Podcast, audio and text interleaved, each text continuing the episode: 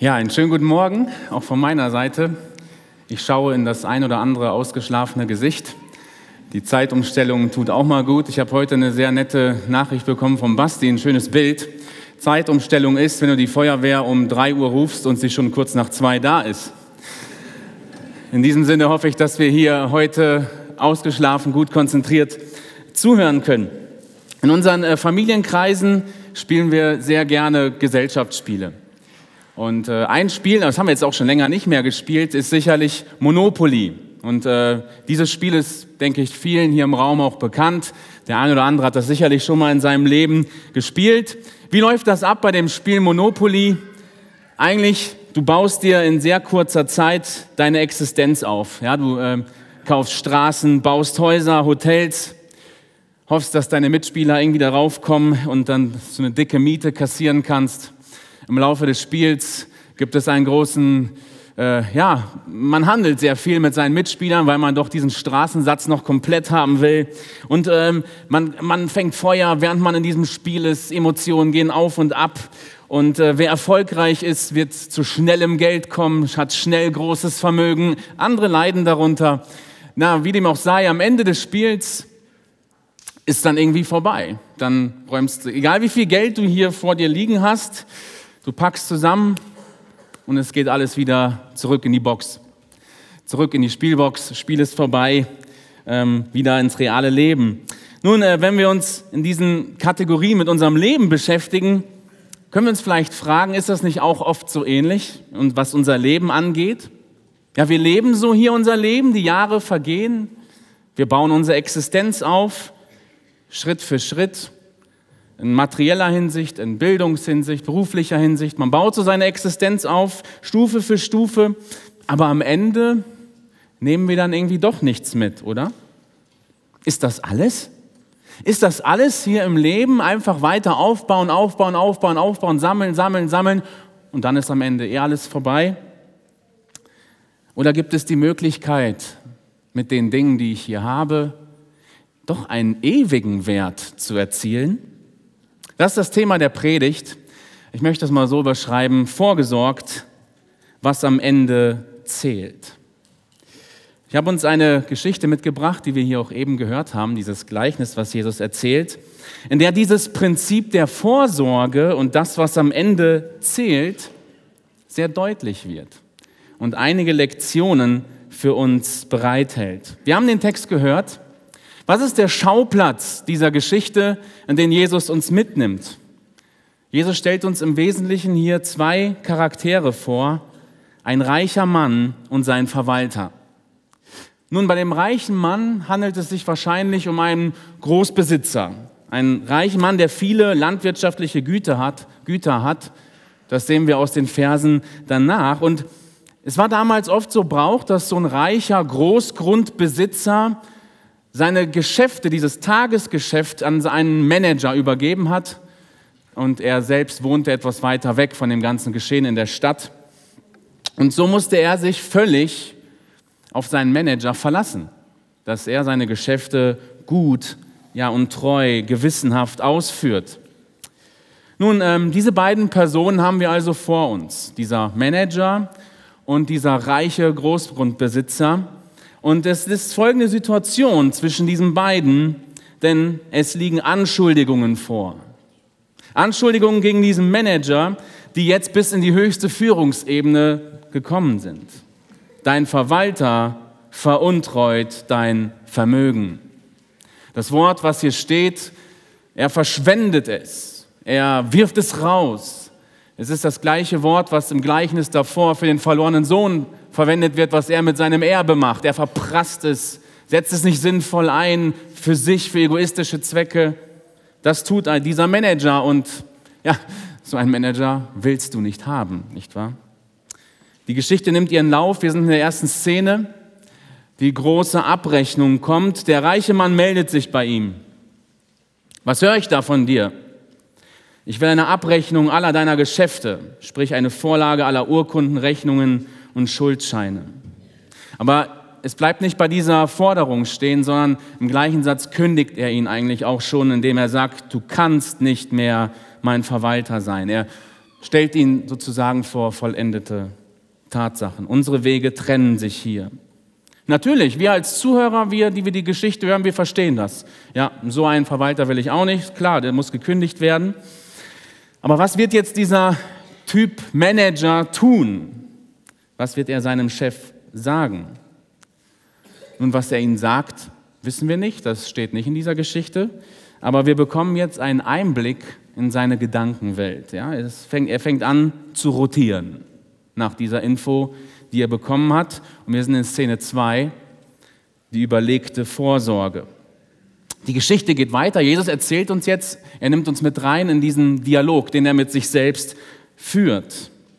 Nun, offensichtlich ist dieser Manager überhaupt nicht in der Lage, irgendetwas vorzulegen. Er kann es nicht nachweisen, was er jetzt an Investitionen oder Ähnlichem getätigt hat. Und so liegt es wirklich nahe, dass er das tatsächlich, dieses Vermögen immer wieder für egoistische Zwecke verschwendet hat. Eben ein ungerechter, ein egoistischer, ein untreuer Manager.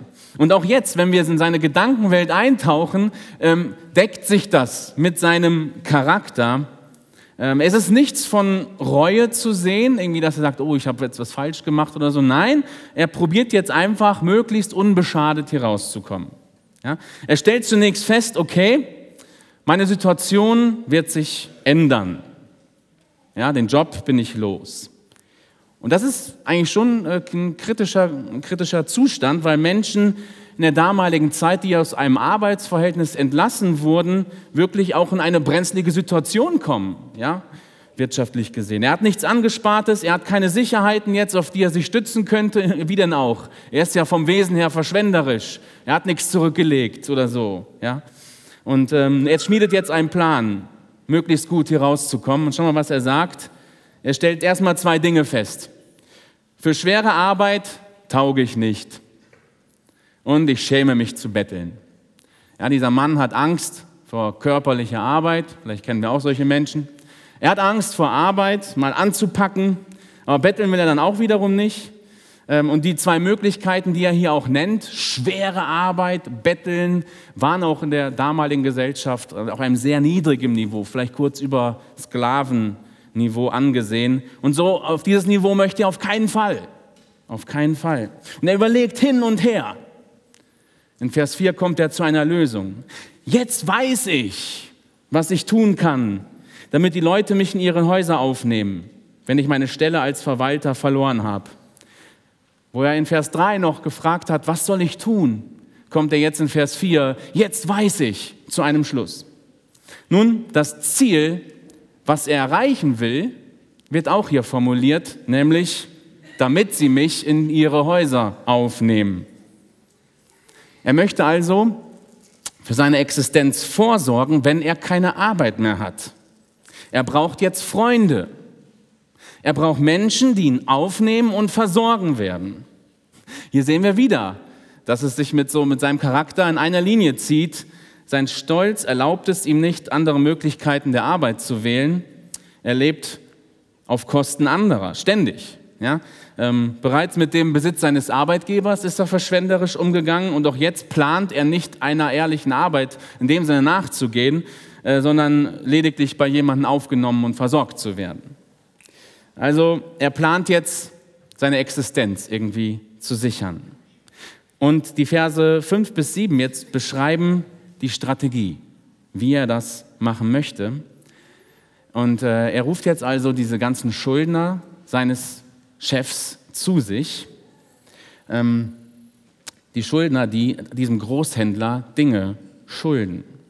Der eine schuldet, schuldet ihm 100 Bart Öl, der andere 100 Chor Weizen, Öl, Weizen. Dabei handelt es sich um die wichtigsten ähm, Bodenprodukte Palästinas. Und von der Menge her, was hier geschuldet wird, die Menge an Öl ähm, lässt sich von 140 bis 160 Olivenbäumen gewinnen, etwa 365 Liter Öl ist das hier. Ähm, die Menge an Weizen, die hier erwähnt wird, von 42 Hektar Land, also circa 42 Fußballfelder. Äh, allein Weizen, also circa 30 Tonnen knapp an Weizen, die hier geschuldet werden. Den einen erlässt er 50 Prozent, den anderen nur 20 Prozent, aber der, der Wert dieser erlassenen Schuld, wie es hier zum Ausdruck gebracht wird, ist eigentlich gleich. Konkret sprechen wir hier aber von einer Summe, von einem Wert, der etwa 500 Tageslöhne entspricht. Das heißt, er erlässt diesen Leuten eineinhalb Jahresgehälter sozusagen fast. Also das ist schon eine Menge Geld, die er hier den einzelnen Schuldnern erlässt. Da sehen wir, wie reich dieser Großgrundbesitzer eigentlich ist, aber auch wie großzügig. Ja, und dass sich so ein Schuldner jetzt freuen kann, so viel erlassen bekommen zu haben. Aber es scheint, dass dieser, der, dieser Verwalter das nicht nur einmal gemacht hat mit diesen zwei, die erwähnt werden, sondern es scheint, dass das, er braucht ja viele Freunde, dass er das oft gemacht hat, weil hier steht, nacheinander rief er sie alle zu sich, die bei seinem Herrn Schulden haben. Jesus erwähnt hier nur diese zwei Beispiele. In der ganzen Sache dürfen wir jetzt nicht vergessen, diese Geschäfte sind noch rechtskräftig. Er ist ja noch im Amt. Also es sind tatsächliche Erlasse, die hier vorgenommen werden. Ähm, und damit tut er ihnen einen großen Gefallen. Er ist jetzt ihr Wohltäter geworden und er kann jetzt erwarten, sie werden sich bei mir revanchieren und mich aufnehmen. Also wir sehen hier einen Punkt schon im Gleichnis, der uns langsam deutlich wird.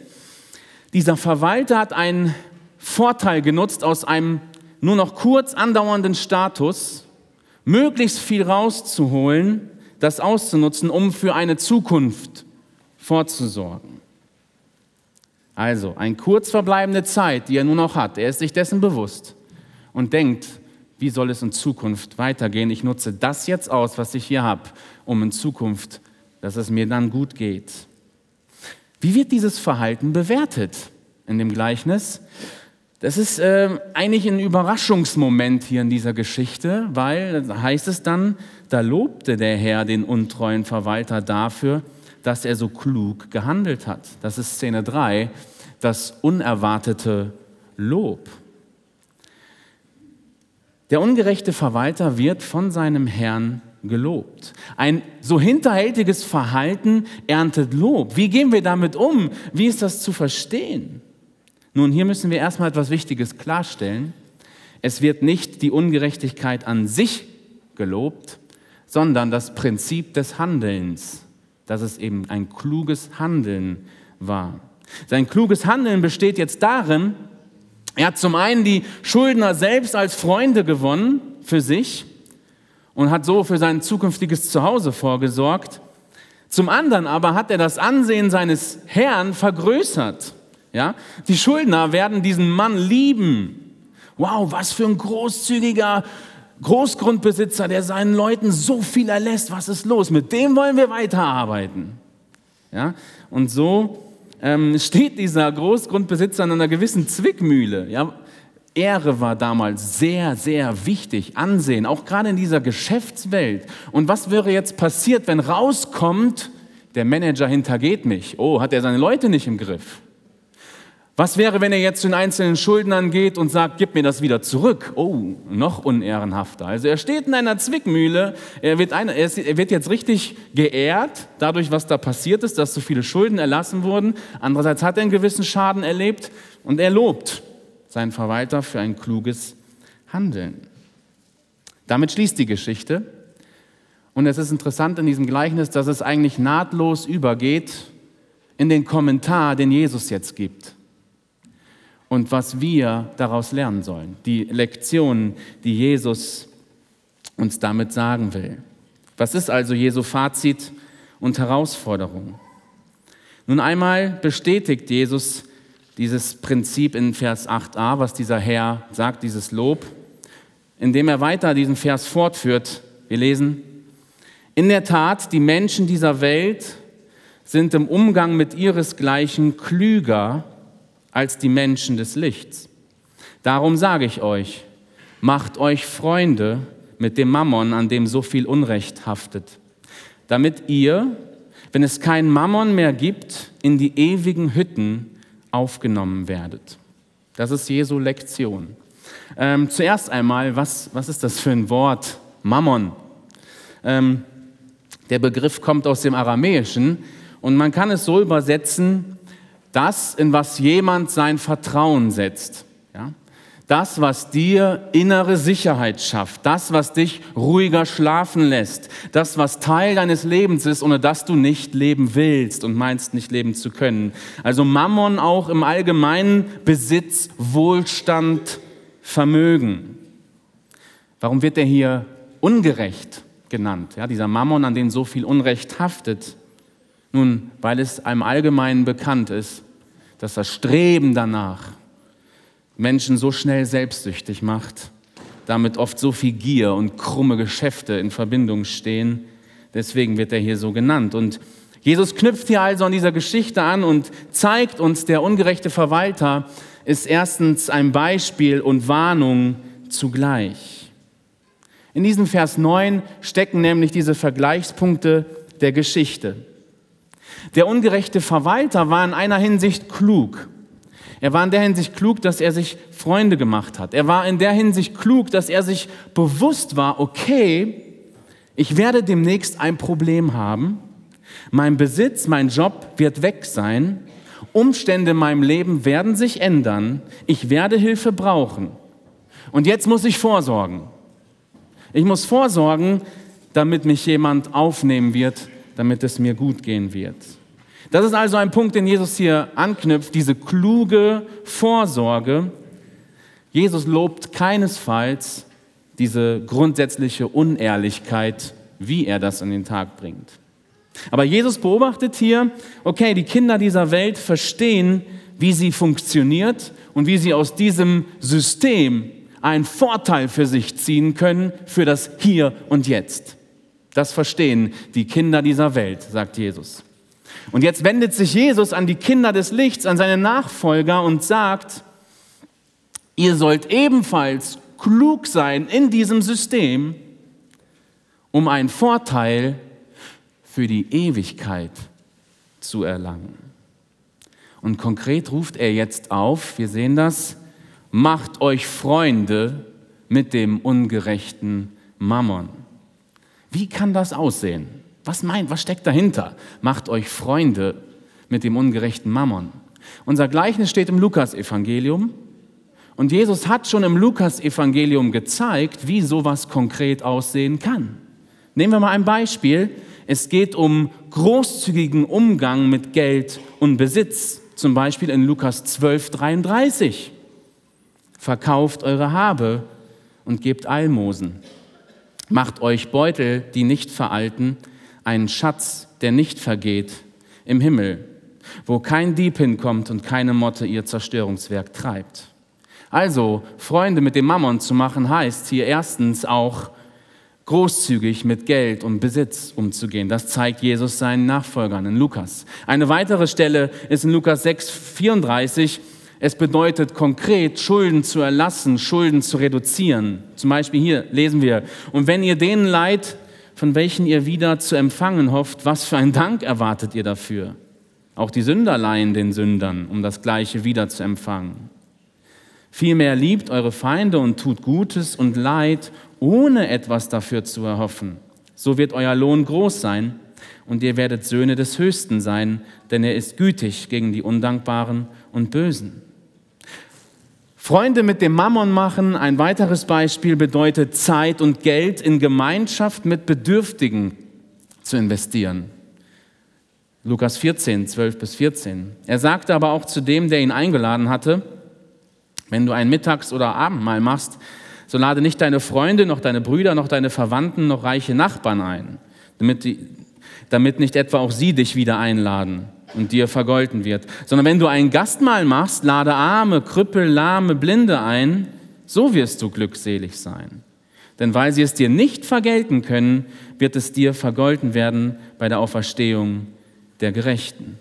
Interessante Beispiele, die wir im Lukas-Evangelium finden, wie so etwas aussehen kann, mit Besitz, mit sich Gutes zu verschaffen, gut zu investieren, sich Freunde zu machen. Also heißt die konkrete Anwendung von Vers 9, seid großzügig, benutzt ungerechten Mammon positiv, macht euch Freunde und dann dieser Blick, damit es ewige gute Konsequenzen für euch haben wird. Ja, das, was der irdische, betrügerische Verwalter im Blick auf irdischen Gewinn getan hat, sollen jetzt die Nachfolger Jesu nicht im Blick auf ihr irdisches einfach, sondern in diesem ewigen Blick auf den himmlischen Lohn machen und das umsetzen. Ein Vergleich soll an dieser Stelle helfen, um das zu verdeutlichen. Sie sollen es umwandeln, quasi Mammon in Freunde im Blick auf einen ewigen Lohn. Etwas umzuwandeln heißt, eine Sache in eine andere zu tauschen. Wenn du zum Beispiel zur Apotheke gehst, du bist krank, du hast irgendeinen Infekt und du musst es selber bezahlen und du bringst dein Geld mit, das Geld, was du hier hast, wird dir nicht helfen. Es wird dir nicht helfen, deinen Husten wegzukriegen. Du musst es umwandeln in ein Medikament. Indem du das bezahlst, dann bekommst du das Medikament und dann wird es dir helfen. Du musstest also dein Geld zu etwas umwandeln, dass es nützlich und hilfreich für dich ist. Nun, Geld und Besitz kann auch noch für etwas anderes umgewandelt werden, zeigt Jesus uns. Es kann hier und jetzt eingesetzt werden, um später in Ewigkeit einen ewigen Vorteil für uns zu erlangen. Dinge, die du nicht mit Geld kaufen kannst. Also investiere dein Geld und Besitz, das ist die Anwendung, sodass es etwas ausmacht für dich in Ewigkeit. Wandle es hier auf Erden um im Blick auf die Ewigkeit. Es wird nicht unbelohnt bleiben. Und das ist auch der Gedanke, der im zweiten Teil dieses Verses steckt, damit ihr, wenn es kein Mammon mehr gibt, in die ewigen Wohnungen aufgenommen werdet. Jesus verweist hier darauf, irgendwann mal ist, dein, ist das alles hier vorbei. Irgendwann mal ist der Besitz zu Ende. Ich werde nicht immer hier auf Erden bleiben. Ich gehe mit leeren Taschen von dieser Erde und dann wird sich entscheiden, welchen Vorteil werde ich daraus ziehen. Sind wir doch mal ehrlich, wir leben hier in dieser Welt oft so, als ob es kein Ende gibt, als ob wir hier immer sein würden. Und dementsprechend setzen wir die Dinge ein, die wir haben, um uns uns hier und jetzt so wunderschön zu machen. Man meint immer, ich habe ja noch was Zeit. Egal in welcher Altersgruppe man sich befindet, es gibt immer etwas, was man noch erleben will, wo man sein Geld investieren will, was man haben will. Und man verschiebt oft Entscheidungen auf später. Über Gott nachdenken kann ich ja immer noch. Mich für Gott einsetzen kann ich ja später noch. Für Gottes Sache spenden kann ich ja später noch, nachdem ich das hier für mich angeschafft habe, nachdem ich diese Investition getätigt habe. Wenn ich mehr Geld verdiene, dann kann ich das ja noch. Aber die Frage ist, ich verliere mich da oft so drin in diesem Treiben. Sorge ich denn eigentlich vor für ein Leben danach? Bin ich mir dessen bewusst, dass es eben noch weitergeht, dass dieses Leben hier auf Erde irgendwann mal zu Ende ist, dass eine Ewigkeit ansteht? Sorge ich dafür schon vor oder werde ich auch davon überrollt und überrascht werden? Werde ich vielleicht später einmal bereuen? Hätte ich nicht noch mehr investieren und einsetzen können für die Sache Gottes? Hätte ich nicht noch mehr umwandeln können in Ewigkeitswert? Wie viel habe ich eingesetzt, was einfach nur für das Hier und Jetzt, für egoistische, meine eigenen Zwecke waren, die keinen Ewigkeitswert haben? Werde ich das bereuen? Hier ist auch die Geschichte, das Beispiel von Oskar Schindler, denke ich, treffend. Das wurde schon kürzlich hier in einer der Predigten erwähnt, aber ich möchte es hier gern nochmal anbringen.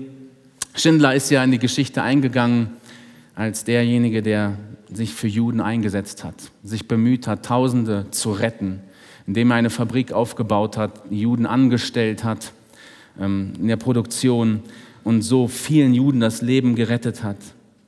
Am Anfang des Krieges war er ein extrem wohlhabender Unternehmer, am Ende war er im Prinzip bankrott und dann in diesem Film von ihm gibt es dann diese bewegende Szene am Ende. Die Deutschen haben bereits aufgegeben und äh, er steht da um Mitternacht, Schindler mit seinen ganzen Mitarbeitern in der Fabrik und er sagt ihnen, ihr seid frei, ihr könnt gehen. Und so gibt es eine Szene, wie er sich emotional von seinem Finanzmanager verabschiedet, der übrigens auch Jude ist. Und während er sich so von ihm verabschiedet, sagt er ihm, ich hätte mehr tun können. Ich hätte noch mehr tun können. Er zeigt auf sein Auto. Schau mal, mein Auto. Auch das hätte ich verkaufen können. Da hätte ich noch mehr Juden freikaufen können. Diese kostbare Armbanduhr, auch das, warum habe ich sie eigentlich noch? Ich hätte das einsetzen können, um noch mehr freikaufen zu können, dass das Leben dieser Leute gerettet wird. Warum habe ich nicht noch mehr getan? Warum habe ich nicht noch mehr investiert? Werde ich mich das vielleicht auch einmal fragen? Jesus macht hier deutlich, Geld und Besitz bleibt nicht ewig. Ich kann nichts davon mitnehmen. Ja, wie beim Monopoly-Spiel. Am Ende geht alles in die Box. Am Ende, das letzte Hemd hat keine Taschen. Deswegen seid darauf vorbereitet, ist hier die Botschaft. Seid darauf vorbereitet, dass es irgendwann mal vorbei sein wird, vergangen sein wird. Anstatt sich darauf zu verlassen, auf Geld und Besitz, setze es in einer vorteilhaften Weise für Gott ein. Nun, was hat das für einen Sinn? Was hat das für eine Absicht? Was hat das für ein Ziel in diesem Gleichnis, diese Botschaft? So wie sich dieser Mann Gastfreundschaft erhofft hat, Aufnahme erhofft hat, knüpft Jesus hier auch darauf an, dass ihr in die ewigen Wohnungen aufgenommen werdet. Was hat das mit diesen ewigen Hütten auf sich? Es geht um eine permanente Bleibe, ein Ort in Gottes Gegenwart ein Ort in Gottes Nähe, der Himmel. Und was heißt das jetzt? Damit sie euch aufnehmen in die ewigen Hütten? Wahrscheinlich ist es hier eine Umschreibung von Gott selbst, weil Lukas verwendet das schon mal im Sprachgebrauch so, dass er sich hier auf Gott bezieht, der aufnimmt in den Himmel, in die ewigen Hütten, weil eben, es macht doch nur so Sinn, weil Menschen nicht in der Lage sind, andere Menschen in den Himmel aufzunehmen. Das würde der gesamtbiblischen Botschaft widersprechen. Gott ist derjenige, der aufnimmt, der Eingang verschafft in diese ewigen Hütten. Gott belohnt diese Nächstenliebe, die seine Jünger auch im Umgang mit Geld und Besitz gezeigt haben. Also lernen wir hier, unser irdisches Leben gibt uns eine Verantwortung. Wir sind auch sowas wie Verwalter über dieses Leben über das einmal Rechenschaft gefordert wird. Und wir werden zur Rechenschaft gezogen. Und so stehen auch diese Verse 10 bis 12 in diesem Tenor, die ich hier einfach nur anbringen möchte, nicht groß entfalten will. Jesus bringt dann auf den Punkt, wer in den kleinsten Dingen treu ist, ist auch in den großen treu. Und wer in den kleinsten Dingen nicht treu ist, ist auch in den großen nicht treu. Wenn ihr also im Umgang mit dem ungerechten Mammon nicht treu seid, wer wird euch dann das wahre Gut anvertrauen? Wenn ihr das nicht treu verwaltet, was euch doch gar nicht gehört, wer wird euch dann euer wahres Eigentum geben? Ja, und hier sehen wir auch wieder, wie Jesus das formuliert, wie er eigentlich auch dieses Verhalten des Verwalters deutet. Ja, das Verhalten des Verwalters hat gezeigt, er war untreu in seinem Job, deswegen konnte man ihm auch nicht weitere Dinge anvertrauen. Der Herr konnte, sein Herr konnte ihm nichts weiteres anbefehlen. Und so zieht Jesus den Punkt auch mit uns. Unser jetziges Leben ist eine Vorbereitung sicherlich auf das Leben, das noch kommen wird. Und die Tatsache, wie ich die Zeit hier verbringe und einsetze, wird sehr große Auswirkungen haben für meine Ewigkeit, für den Status des zukünftigen Lebens. Jetzt könnte ja sicherlich doch bei einem oder anderen der Eindruck entstanden sein, aha, so einfach geht das, ich tue einfach hier Gutes auf Erden, spende mich in den Himmel rein, dann passt das schon, dann ist alles in trockenen Tüchern. Oh nein, wenn du diese Botschaft so verstanden hast, dann ist dieser Text komplett missverstanden, darum geht es ja gar nicht. Ähm, wir reden hier in keiner Weise davon, dass man sich den Himmel irgendwie verdienen kann durch das, was man hier tut, durch Geld, Spenden und Selbstlosigkeit und gute Werke. Das sehen wir an anderen Stellen der Bibel sehr deutlich. Ähm, die Kernfrage, um die es hier geht, betrifft dann am Ende mein Herz, meine innerste Einstellung gegenüber Gott. Und damit schließt dann auch dieses Gleichnis, nämlich mit der Kernfrage, wer oder was regiert dein Herz? Jesus sagt, ein Diener kann nicht für zwei Herren arbeiten. Er wird dem einen ergeben sein, den anderen abweisen. Für den einen wird er sich ganz einsetzen und den anderen wird er verachten. Ihr könnt nicht Gott dienen und zugleich dem Mammon. Wir merken hier auch in der Formulierung der Worte, ja, ergeben sein, abweisen. Das sind alles Herzenshaltungen, Herzenseinstellungen, die hier auf den Punkt gebracht werden. Und es wird deutlich, eine Entscheidung für eine Person oder Sache kann gleichzeitig, ist gleichzeitig eine Entscheidung gegen eine andere Person oder Sache. Eine Entscheidung für einen Herrn ist immer auch eine Entscheidung gegen einen anderen Herrn. Und Jesus zeigt das hier eben, dass es am Beispiel von Besitz, vom Mammon so deutlich wird in meinem Herzen, weil das der Ort der Anbetung ist. Und dieses Prinzip wird auch so deutlich im Lukas-Evangelium entfaltet. Da haben wir ein paar Beispiele, an denen wir genau das sehen. Da ist doch dieser eine junge Mann, der zu Jesus läuft und sagt, ich will dir nachfolgen. Was soll ich tun, um das ewige Leben zu haben? Und äh, Jesus sagt, halt die Gebote. Und er sagt, habe ich alles gemacht, habe ich alles gemacht. Und dann schaut Jesus den jungen Mann an, liebevoll an und sagt ihm, eins fehlt dir noch.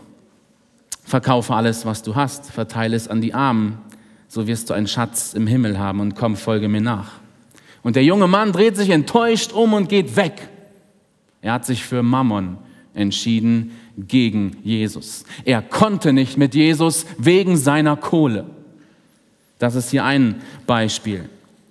Das Problem ist an dieser Sache, wir sind dann so auf uns selbst fokussiert, so egoistisch.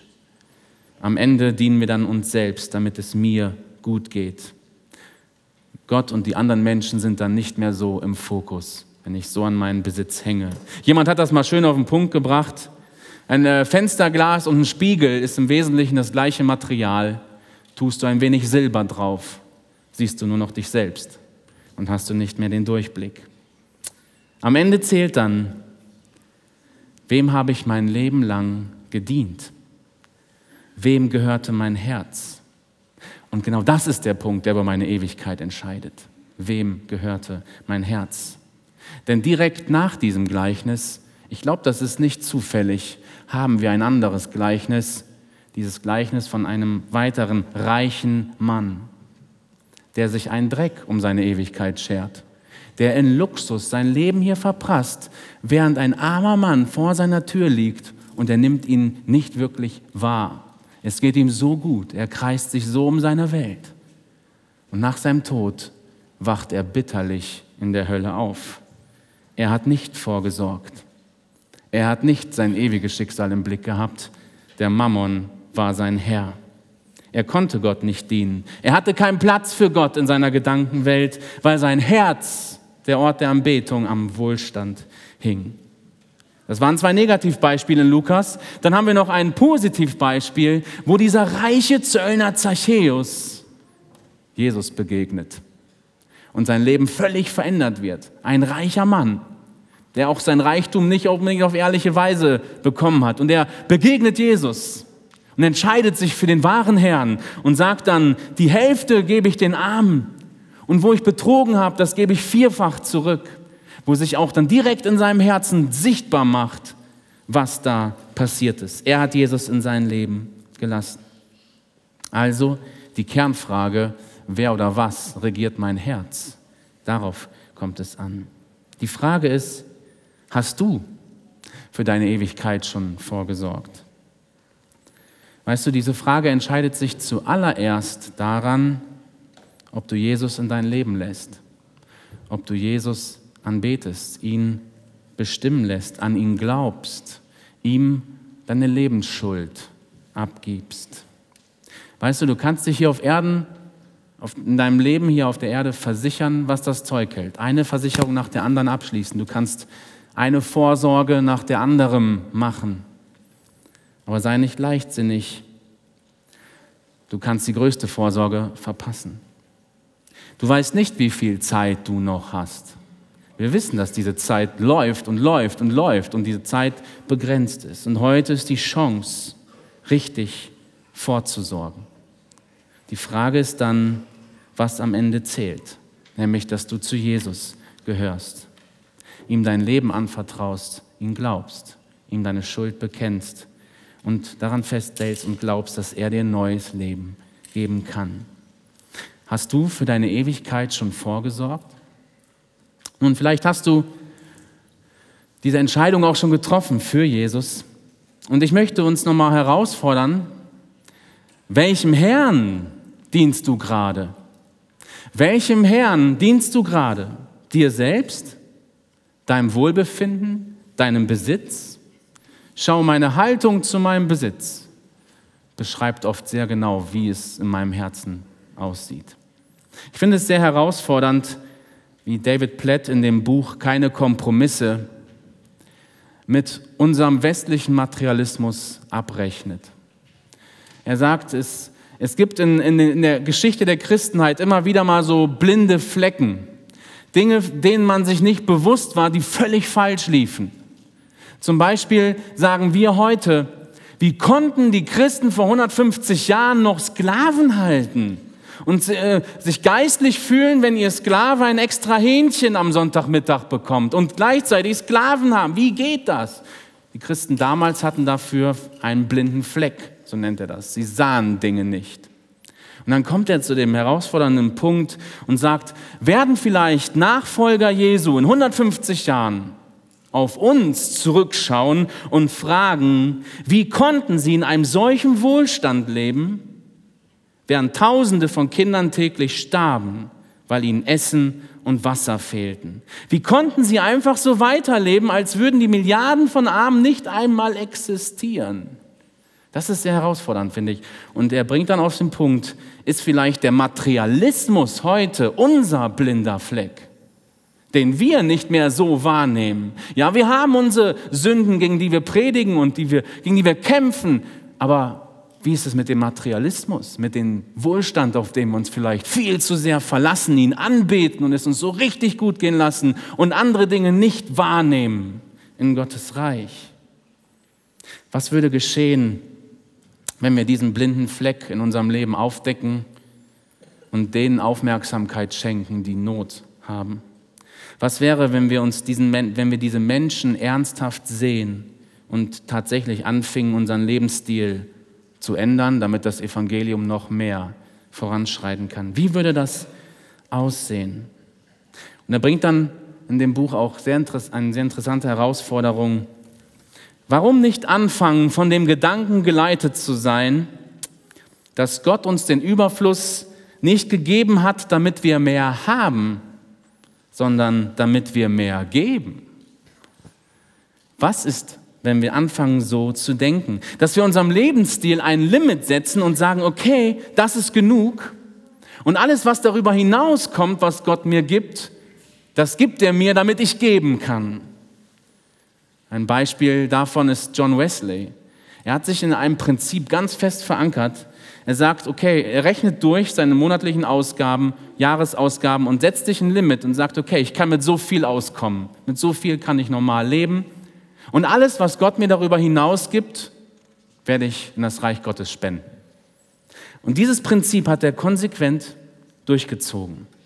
Es fing erstmal äh, gering an, dass da Überfluss war, aber sein Geschäft lief plötzlich so gut, und er hat immer mehr Einkommen bekommen. Er kam an einen Punkt, wo er nach heutigen Verhältnissen 160.000 Dollar im Jahr verdient, hat sich aber ein Limit gesetzt, mit nur 20.000 auszukommen. Und er hat das Prinzip konsequent gelebt, hat also die 140.000 weggegeben, die er über seinen gesetzten Limit von Gott bekommen hat. Merkt ihr, das ist eine ganz andere Denkweise.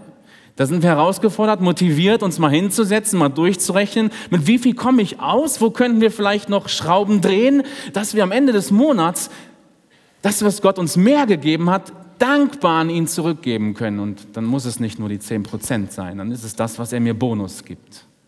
Das ist dieses Prinzip. Und lass uns mal überlegen, was das ausmachen würde für die Sache Gottes. Hier in der Gemeinde, aber auch weltweit. Mission, hier nochmal diesen Satz. Ähm, warum nicht anfangen, von dem Gedanken geleitet zu sein, dass Gott uns den Überfluss nicht gegeben hat, damit wir mehr haben, sondern damit wir mehr geben? Ich möchte zusammenfassen. Das Gleichnis richtet uns eigentlich auf diesen Blick, auf dieses Prinzip, okay, wir haben nicht mehr viel Zeit. Wir haben eine kurz verbleibende Zeitspanne. Wir haben vergängliche Möglichkeiten. Mit diesen Möglichkeiten können wir aber einen ewigen Wert erzielen. Das ist der Punkt. Diese Ewigkeitsperspektive. In der Ewigkeit werden wir dann einmal sehen, was diese kleinen unscheinbaren Dienste und Investitionen für das Reich Gottes für Auswirkungen gehabt haben. Und ich glaube, das wird so ein oder andere wunderbare Erkenntnis sein. Ich glaube, hier sitzen eine oder der andere Person, die oben ganz viele Kinder haben werden, ganz viele Freunde haben werden, weil sie sich Freunde gemacht haben. Dinge, die du eingesetzt hast, wo du das hier nicht auf, in deinen Lebzeiten vielleicht nicht mitbekommen hast, was daraus geworden ist, die du dann in den ewigen Hütten sehen wirst, wo diese Menschen vielleicht auf dich zukommen werden. Wir wissen es nicht, es ist Spekulation, aber wo Jesus alle Ehre bekommt. Ähm, diesen Gedanken, den hat ein Sänger sehr schön in einem Lied zum Ausdruck gebracht, das ich jetzt hier gerne abspielen lassen möchte. Es ist nur eine kurze Zeitspanne des Liedes. Es ist auch auf Englisch leider, aber ich werde gleich dazu noch ein paar Takte vom Inhalt her sagen. Es beschreibt einfach einen Mann, eine Vorstellung von einem Mann, der im Himmel ist und Menschen begegnet und sieht, was Gott aus dem gemacht hat, was er hier investiert hat.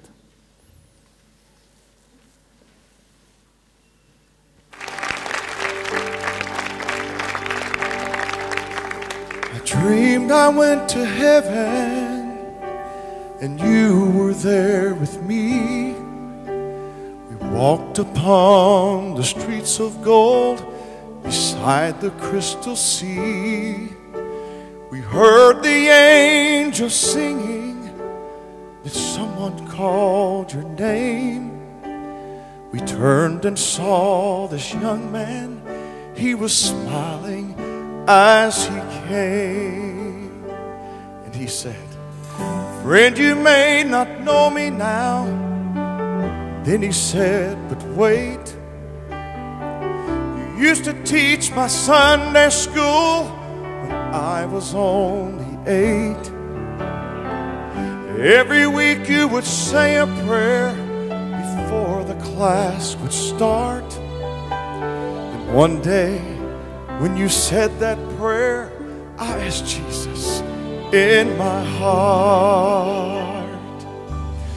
Thank you for giving to the Lord. I am a life that was changed.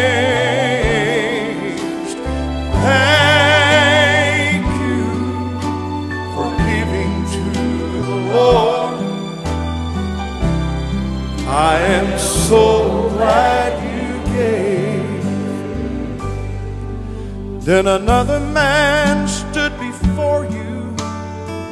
He said, Remember the time a missionary came to your church. His pictures made you cry. You didn't have much money, but you gave it anyway. Jesus took the gift you gave. Why I'm here today. Thank you for giving to the Lord.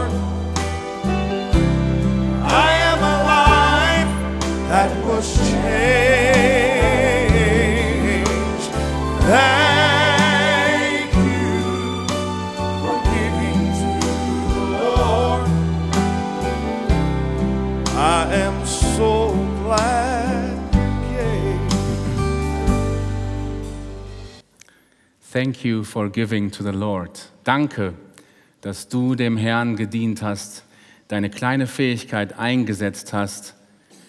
Er hat es verwendet, damit ich hier heute sein kann im Himmel. Und da waren dann zwei Beispiele in den Strophen erwähnt, wie ein Mann ihn erinnert, hör mal, weißt du noch, ich war damals mit acht Jahren bei dir in der Kinderstunde. Du hattest keine große Aufgabe, du hast einfach das Anfangsgebet gesprochen.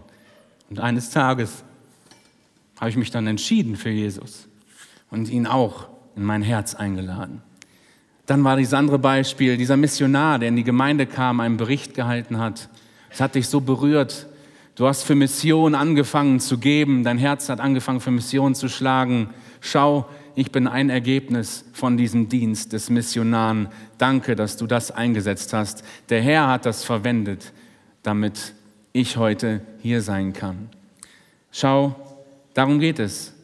Setz einfach das ein, was Gott dir hier anvertraut hat. Sei treu und zuverlässig in dem, was deine Aufgaben sind.